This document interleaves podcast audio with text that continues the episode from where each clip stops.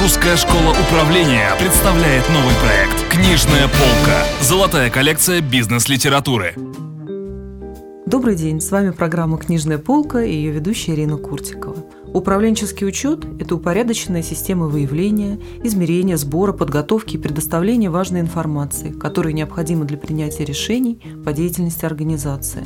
Одним словом, те, кто занимается учетом, должны обладать большим количеством систематизированных знаний, уметь анализировать и структурировать информацию, используя различные методы. Именно об этой сложной теме мы и будем говорить сегодня с Ларисой Плотницкой, преподавателем Русской школы управления, финансовым консультантом, автором автором системы управления финансами Плотли.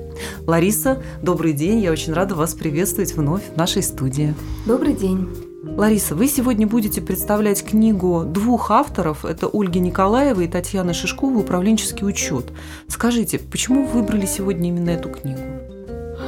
Спасибо за вот хороший вопрос, потому что именно эта книга для меня является очень ценной. В 2000, с 2003 по 2005 год я получала степень MBA, и как раз э, курс «Управленческий учет» читала одна из авторов, Ольга Николаева. Поэтому, конечно же, мы занимались именно по этой книге. Также эта книга использовалась как базовый учебник в президентской программе при подготовке управленческих кадров. То есть это тоже очень важно. И авторы этой книги, одни из первых в России, начали читать курс «Управленческий учет» именно как учебную дисциплину для студентов, магистров и слушателей разных программ. Правильно ли я понимаю, что это книга определенная классика управленческого учета? Конечно, данная книга является отличным учебником по управленческому учету. А цель этой книги – обеспечить менеджеров всех уровней предприятия необходимой информацией для того, чтобы принимать правильные управленческие решения. Вы сказали, что это книга для всех уровней управленцев, то есть ее нужно прочитать как руководителю, возможно, собственнику компании, так и менеджеру среднего звена, начальнику отдела. Правильно я понимаю?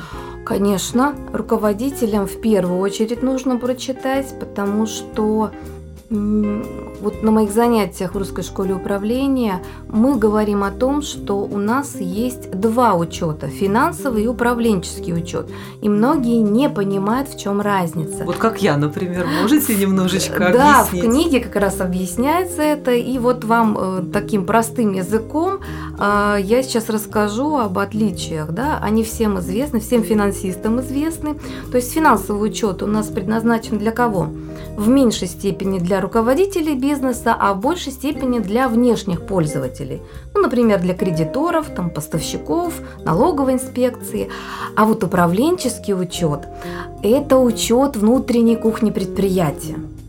И он как раз предназначен для того, чтобы создать такую оперативную систему принятия решения.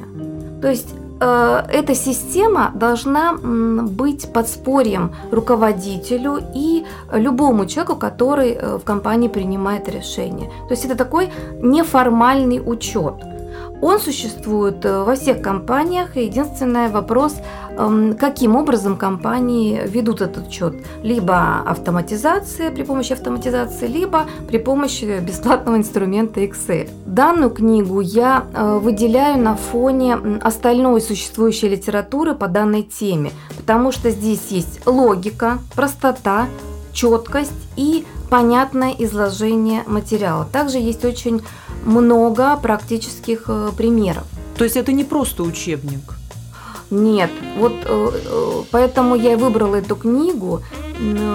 Многие люди хотят прочитать теоретическую часть, посмотреть, эм, что предлагается сделать, да, вот как в этой книге, и эм, подробнейший разбор примеров.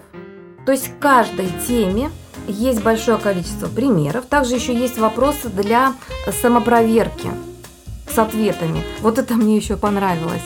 А, недавно в школу бизнеса обратился руководитель крупного предприятия с вопросом о том, можно ли для его сотрудников сделать тест для проверки знаний, которые они получили в ходе занятий. Так вот, как раз с помощью данной книги Э, руководитель может смело проводить проверку сотрудников на знание именно управленческого учета. То есть он может это делать сам? он может это делать сам. Основываясь на книге.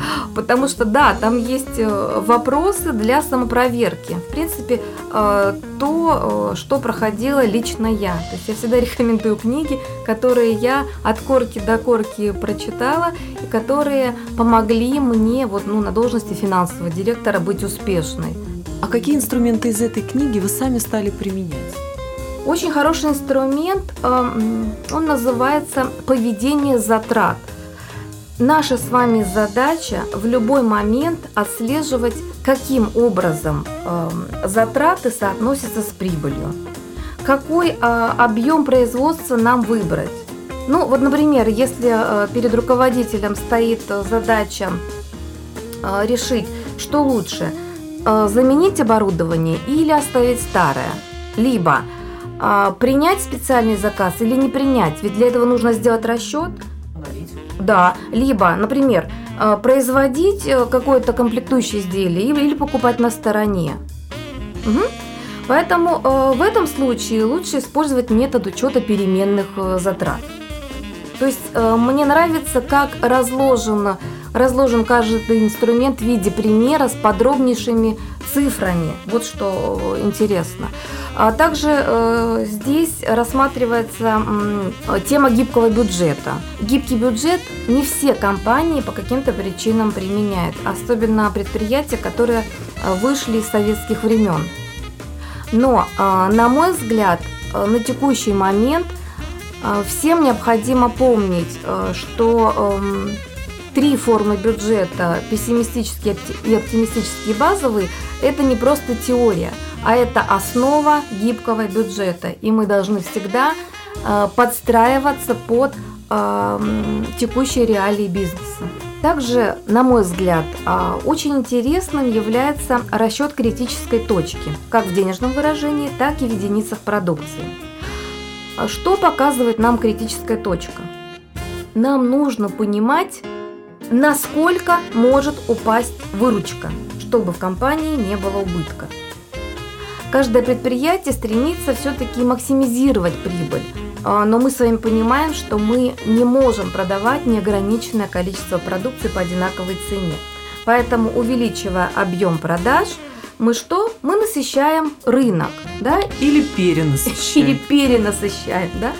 И эм, в определенный момент времени для того, чтобы продавать э, большее количество товара, нам потребуется снижать цену, что, естественно, приведет к снижению прибыли. Поэтому нам всегда нужно делать расчет вот этой критической точки и затем уже принимать решение о снижении цены. Лариса, вы говорите таким понятным языком, и я так понимаю, книга написана таким языком, что даже мне, человеку далекому от э, финансов, от понятия управленческий учет, становится очень интересно. Да, вы знаете, в книге очень хорошо описаны проблемы, которые возникают вот при распределении затрат. И, что самое важное, способы решения этих проблем – также очень хороший блог про формирование себестоимости. Все мы понимаем, что успех компании зависит от информации о формировании себестоимости по нескольким причинам. Эм, затраты на производство продукции являются как раз базой для установления цены продажи. Это очевидно. Да? И э, также именно себестоимость лежит в основе прогнозирования и управления производством. Также данная информация используется при решении огромного количества текущих операционных задач, что очень важно руководителям и собственникам бизнеса. Лариса, спасибо большое. Сегодня мы говорили о книге Ольги Николаевой и Татьяны Шишковой «Управленческий учет». И у нас в гостях была Лариса Плотницкая, эксперт Русской школы управления, финансовый консультант, автор системы управления финансами Плотли. В студии работала Ирина Куртикова. До новых встреч! Не утонить в море бизнес-литературы. Русская школа управления представляет новый проект «Книжная полка». Золотая коллекция бизнес-литературы.